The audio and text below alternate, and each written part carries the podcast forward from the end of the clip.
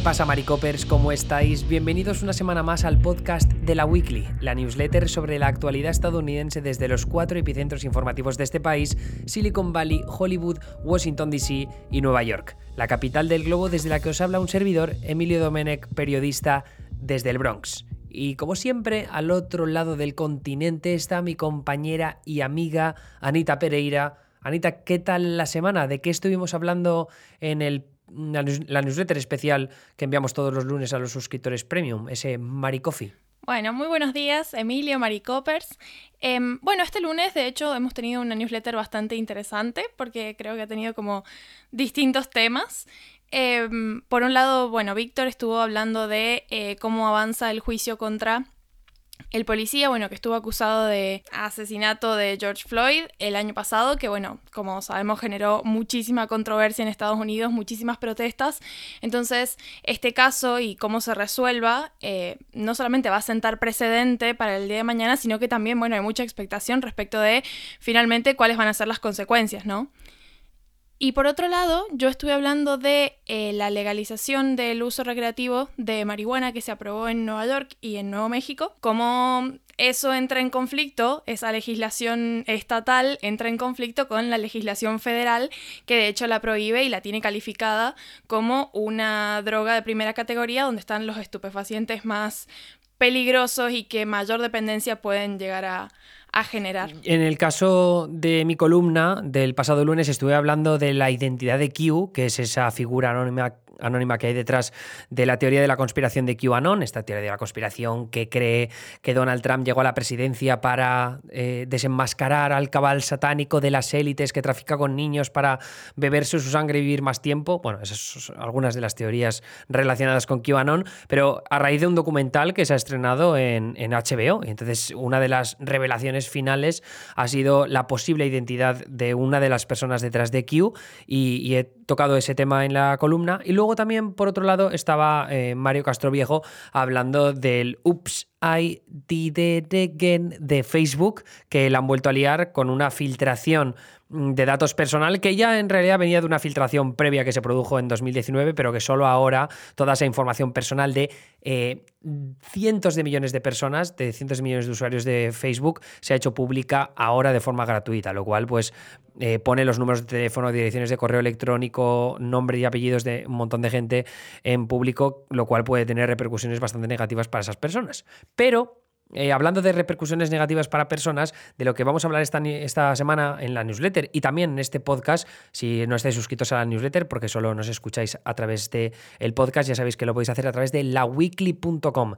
Pues de lo que hemos hablado es de la reforma electoral en el estado de Georgia que ha generado tantísima controversia, tanto en el bando demócrata como en el republicano por un conflicto que va entre los demócratas diciendo que los republicanos quieren suprimir el voto y discriminar principalmente contra las minorías, como ha ocurrido históricamente en estados del sur como Georgia contra los afroamericanos, y luego los republicanos por otro lado dicen que no, que los demócratas están exagerando, que están desinformando sobre lo que de verdad incluye la reforma electoral y que ellos lo único que quieren hacer es hacer que las elecciones sean más seguras. Entonces, en esas estamos, Anita.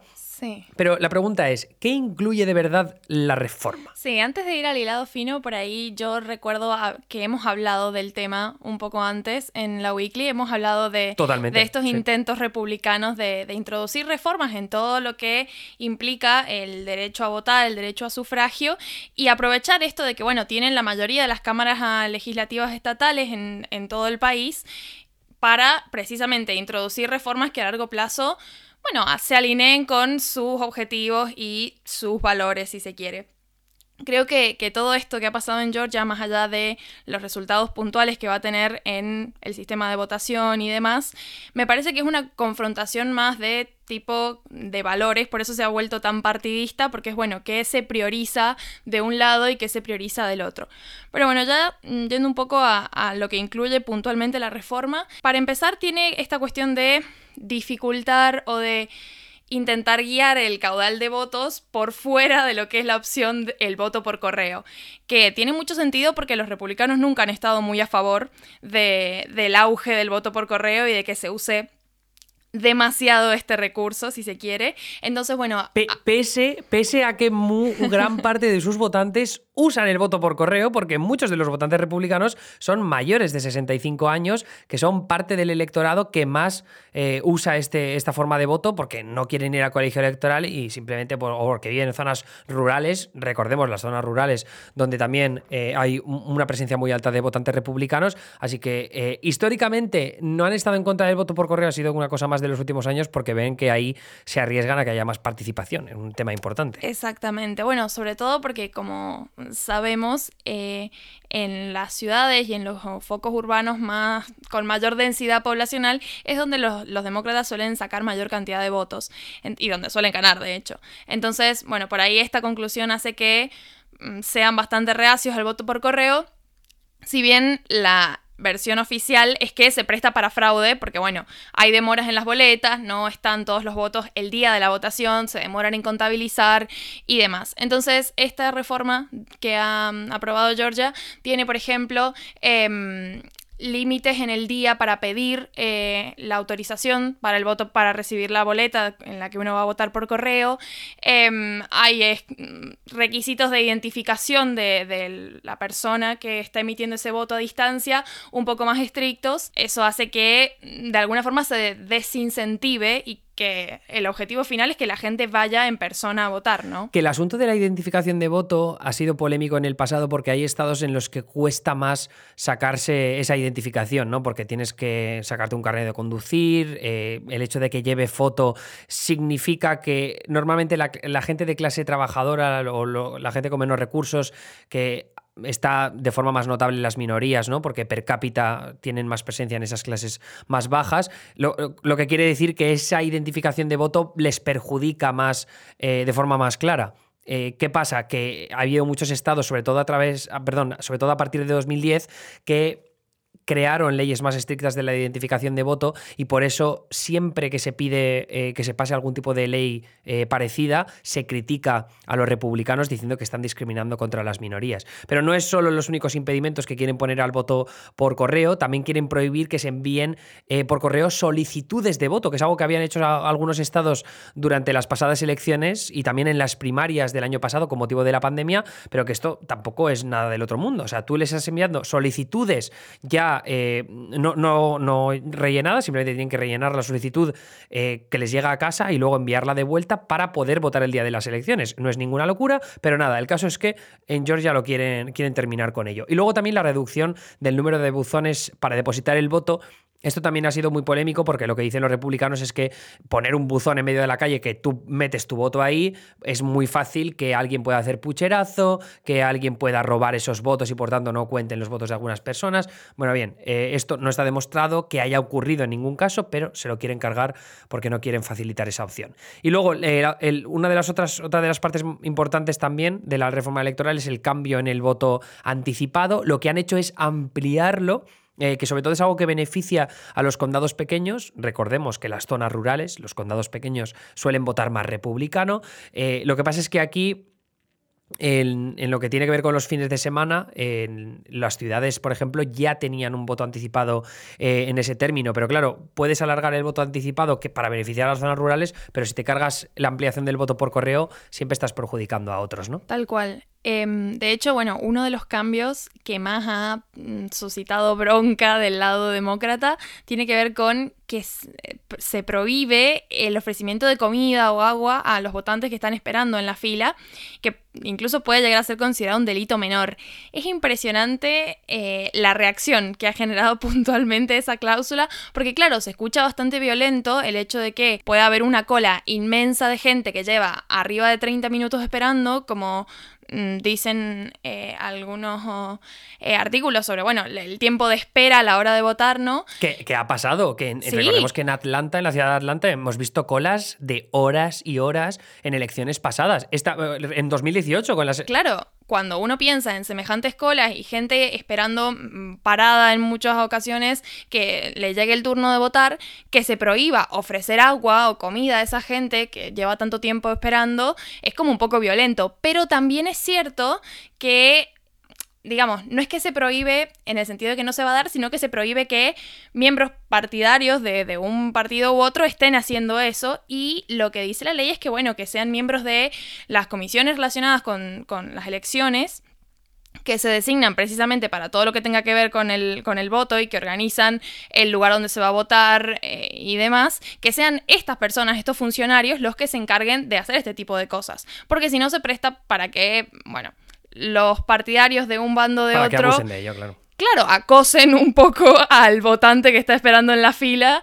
Y bueno, eh, para evitar eso, directamente se prohíbe, y de hecho se prohíbe como con cierto nivel de, seriedad, ¿no? No es como una prohibición hasta ahí nomás, sino, bueno, puede llegar a ser considerado un delito. Entonces, suena muy fuerte, pero bueno. Ya, no, es, para tantísimo, aunque es verdad que es lo que dices tú, ¿no? Que es un titular muy, muy fácil convertir en algo sensacionalista, pero luego también hay algunas medidas que, por ejemplo, que si vas al centro de votación equivocado, eso puede suponer más problemas para votar, porque hasta ahora se permitía que si te presentabas en el, en el centro equivocado, emitieses un voto provisional y luego ya se subsanase ese error. Eh, sin embargo, ahora pues vas a tener más impedimentos para poder emitir ese voto provisional, lo cual es eh, poner más obstáculos, lo cual es, es completamente absurdo. Sí, total. Yo, esto entre paréntesis porque no sé muy bien cómo funciona en España, pero acá en Argentina es así. O sea, uno tiene el lugar exacto en el que tiene que ir a emitir el voto y si vas a otro lado te devuelven y tenés que ir al correcto. A mí esto me pareció un poco raro, como que se pudiera emitir un voto provisional como bastante... Mm, no sé, como muy enredado, ¿no? El, problema que tiene en Estados Unidos es que a nivel de historial, a nivel de historia del voto, han tenido tantos follones y sobre todo tantos follones discriminando a las minorías que al final este tipo de cosas lo ves en un país en el que funciona muy bien lo de ir a votar, que se cuentan los votos rápidos, como por ejemplo pasa en España, y dices, pero ¿por qué cojones no tienen un carnet de identidad con foto que todo el mundo lo tenga que tener y ya está? Y se lían de chorradas. Pues el, problema es, que el problema es ese, que es que han puesto siempre tantos obstáculos para votar de tanto demócratas como republicanos, porque tenemos que recordar que los demócratas en el sur, los Dixiecrats, aquellos que eran los más racistas de todos, hasta finales de, bueno, mediados del siglo XX que empezaron a desaparecer del, del Congreso, el Capitolio, pero o sea, es que el historial de, la supresión de voto es súper real. Entonces, este tipo de cosas, eh, claro, si hay. Si te, pones a leer libros de historia que ponen, no, es que engañaban a los negros para que se fueran a otros centros a votar y por eso luego al final se terminaba perdiendo su voto porque no, no sabían dónde tenían que ir y luego pues les costaba demasiado, no tenían dinero para coger un autobús o para coger el coche para ir hasta ese lugar o no podían coger el autobús directamente porque estaba segregado, ¿no? Entonces, eh, claro, esto eh, no tiene mucho sentido si lo ves ahora desde fuera pero en el contexto estadounidense sí que lo tiene un poco más. Yo creo que el ejemplo de la identificación de voto es el más claro. Sí, sí. Además, claro, esto, el hecho de que sea un día laboral hace que mm, hay mucha gente que no tiene tiempo que perder y si la devuelven directamente ya a lo mejor se queda sin votar porque eh, es día laborable, digamos, se sigue la actividad con normalidad. Que eso en países donde, por ejemplo, las votaciones se hacen los domingos o día feriado, eh, es diferente. Claro está.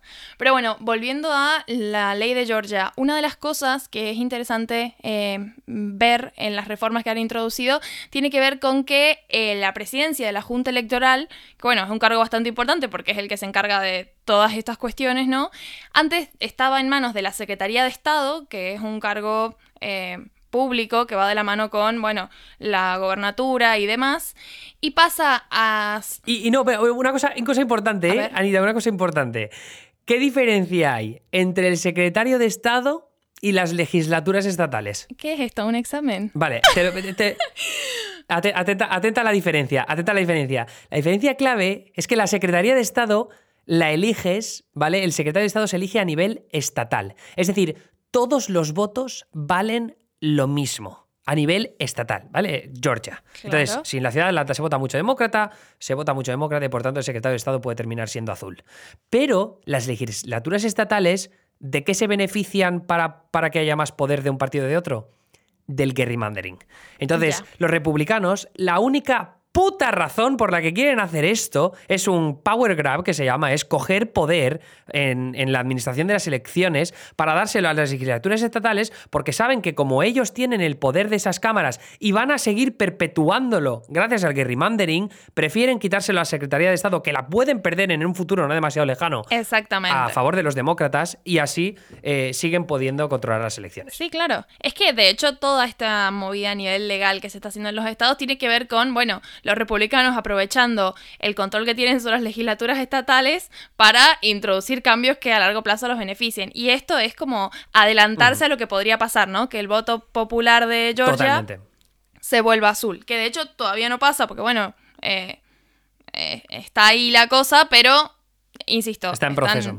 Claro, sí, sí, están adelantándose un poco a, a la cuestión. De hecho, el actual secretario de Estado ha hecho un par de, de declaraciones sobre el tema porque, claro, es un recorte a sus facultades.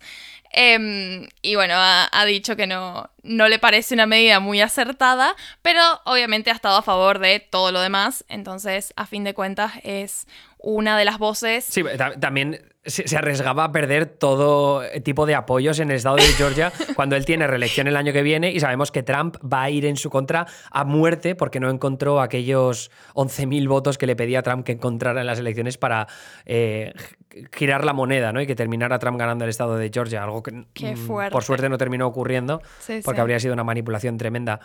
Pero lo, que es curioso aquí, al fin y al cabo, y es la razón por la que grabamos este podcast y hemos hecho esta newsletter, es por las reacciones políticas, ¿no? Porque hemos visto que la MLB, que es la, Liga de Béisbol Nacional, ha quitado su partido de los All-Star para moverlo a Colorado desde Georgia, una especie de boicot por la aprobación de esta reforma electoral. Hemos visto también que Coca-Cola, que Delta Airlines, la aerolínea, se han posicionado en contra, mm, porque ellos también tienen como fábricas o, o, eh, sus centros de, mando en lo que es el estado de Georgia, entonces han dicho ya, ya está bien, esto no lo podéis hacer, va en contra de la ley de voto, y aquí es el, donde, cuando empieza el cruce de acusaciones, ¿no? Porque dicen, eh, los republicanos, es que estas empresas son empresas woke, que solo responden a la dictadura del progresismo y lo único que han hecho es para un poco el pandering se llama, ¿no? Para eh, intentar quedar bien con los demócratas. Han hecho un boicot al estado de Georgia, lo cual va a tener consecuencias directas sobre los ciudadanos de Georgia, sobre la economía de Georgia, porque un partido como el de la MLB, de la Major League Baseball,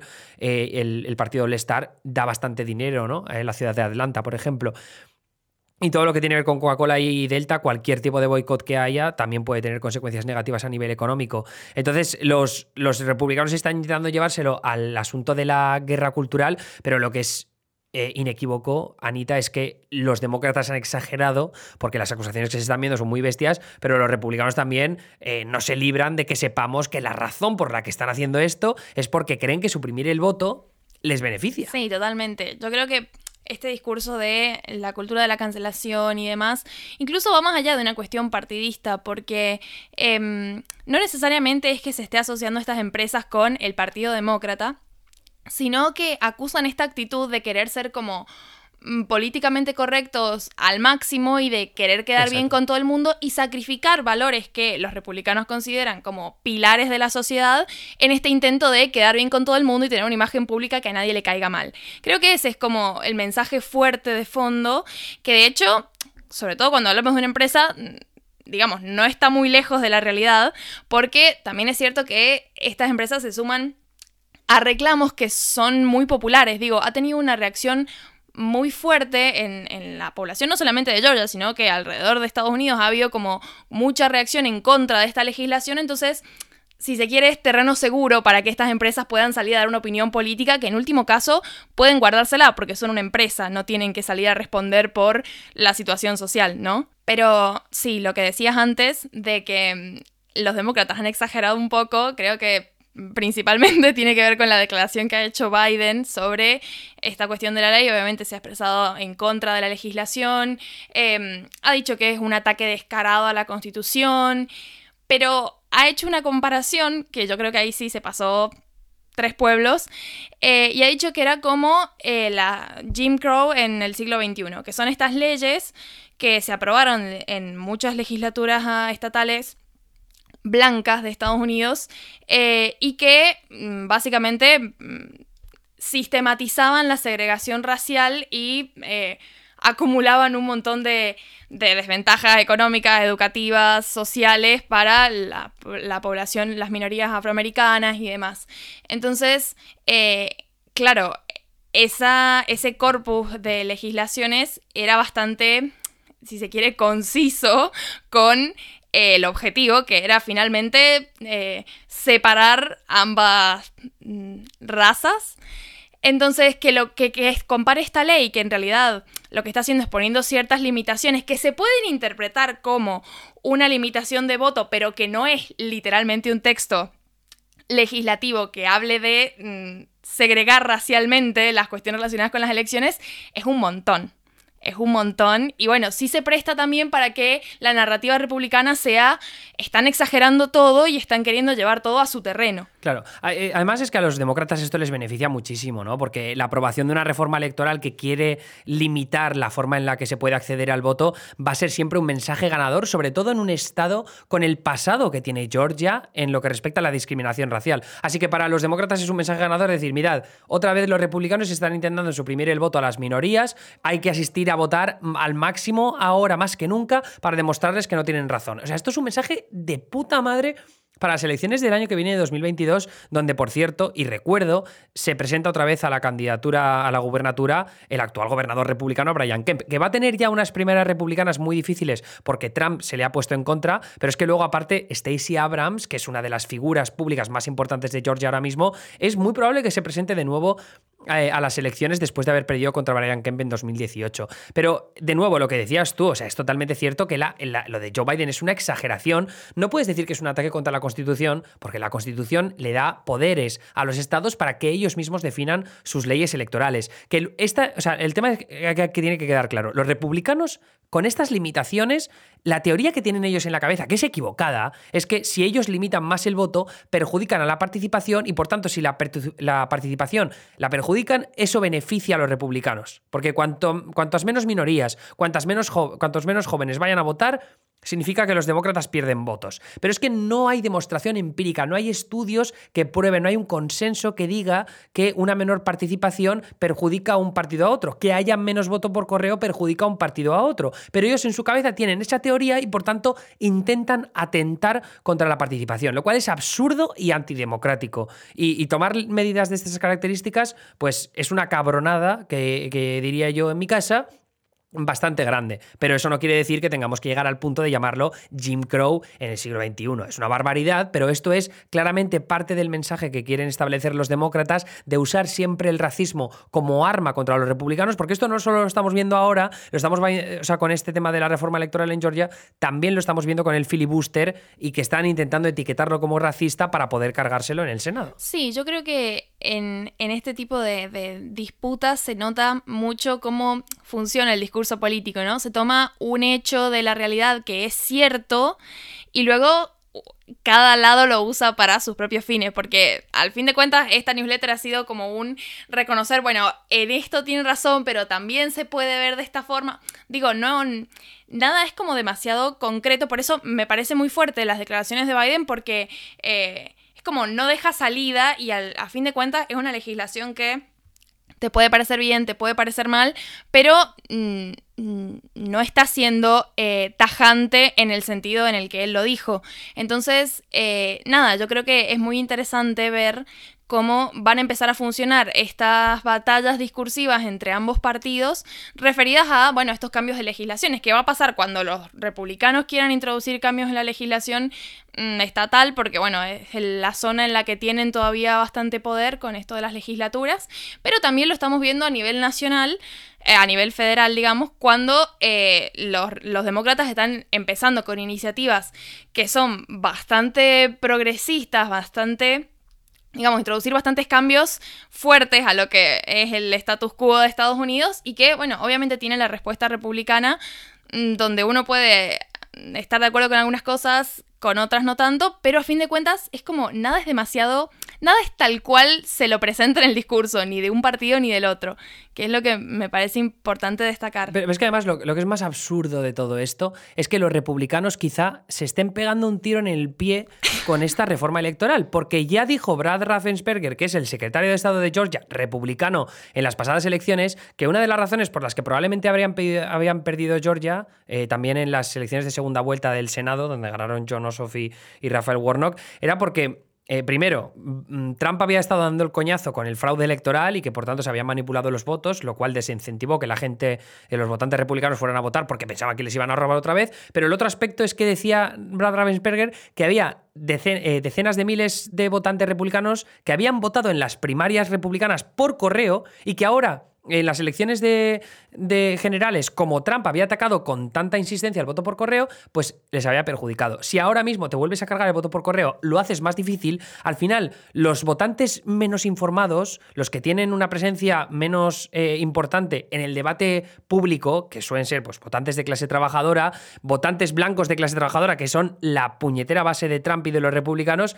si tú dificultas el acceso al voto, estás eh, impidiendo no, bueno, no directamente, pero sí que estás impidiendo indirectamente que esa gente vaya a votar, con lo cual te va a perjudicar al corto, medio y largo plazo, todo lo que quieras. Así que, como digo, me parece una estupidez tremenda. Mientras tanto, los demócratas, pues tienen un mensaje ganador y aparte. Eh, sus votantes, sus nuevos votantes por lo menos, que son eh, blancos con estudios universitarios de los suburbs, esa gente siempre va a tener un carné con foto, tío. No me jodas. Esa gente sabe perfectamente cuando lee el New York Times todos los días qué es lo que tiene que hacer para votar porque están súper mega informados porque están en Twitter todo el día. Así que yo creo que al final esto lo único que va a hacer es beneficiar a los demócratas en el estado de Georgia. Y, como tal y como está demostrado, porque hay un artículo del New York Times muy bueno, que es lo que decíamos antes, que es que estas reformas electorales no tienen por qué perjudicar eh, directamente a ningún partido. Pero vamos, eh, cada partido a su bola. Esa es un poco la conclusión a la que queríamos llegar en este podcast y en esta newsletter. Así que sin más dilación, y no sé si me dejo algo, eh, Anita, pasamos ya a la mejor parte de este podcast siempre, que es que me enseñes un nuevo insulto argentino. Bueno, estamos ready, steady. Mm, te hago una pregunta, ¿cómo te está yendo? Porque hace unos podcasts atrás contaste que estabas poniéndolo en práctica con gente argentina y bueno, quiero saber ¿Cómo, ¿Cómo, va la cosa? Ha habido un problema porque es que este fin de semana pasado iba a salir, tenía planes, pero por culpa del trabajo que tenía que terminar un vídeo, pues se me complicaron y no he podido practicar. Así que tengo muchas ganas de que me sumes un nuevo insulto para que luego ya en la próxima ocasión que me encuentro con mis amigos argentinos, mm, o sea, les escupa en la cara a base de insultos. Aprendido gracias a ti. bueno, eh, el insulto de hoy es garga. Garga. Garga, me gusta, me gusta, me gusta, me gusta. ¿Qué significa? Eh, yo de hecho me enteré hace poco de dónde sale, que es como esta cuestión que tenemos por ahí de dar vuelta a las palabras y es cagar al revés. Y uno le dice garca a alguien que te cagó de alguna manera, ¿no? Sos un garca. Ah, vale, un gallina. No, es como... No, un gallina. Ustedes usan gallina, sí. A ver, gallina es cuando, cuando eres un cobarde, ¿no? Claro, pero no. Esto estoy hablando de cuando alguien mm, te caga, te, te, te hace algo malo. Ah, es que yo, a ver, un momento, en español se caga, es por ejemplo cuando tienes miedo, ¿no? Entonces te, has, ah. cagado, significa que te has acobardado. No, no, no, claro. Aquí hay, una barrera del lenguaje tremenda, Anita, no puede ser. no puede ser, dos idiomas diferentes. Em, no, claro, acá cagar está relacionado con que te hagan algo malo. O sea, sos un cagador, sos un garga. Vale, vale, vale, ok, ok. garga, ok. No. Igual pronuncia bien, es cagar al revés, garca. No Garga. G-A-R-C-A. Ajá. Garca, vale. Es que te digo porque carca en español significa que eres un carca, que estás chapado a la antigua, no que eres un. que ah, tienes opiniones un poco del siglo pasado. Carca. Pero carca, es C-A-R-C-A. Entonces, garca. Ok, garca. Ajá. Vale, vale, perfecto. Ajá, bien.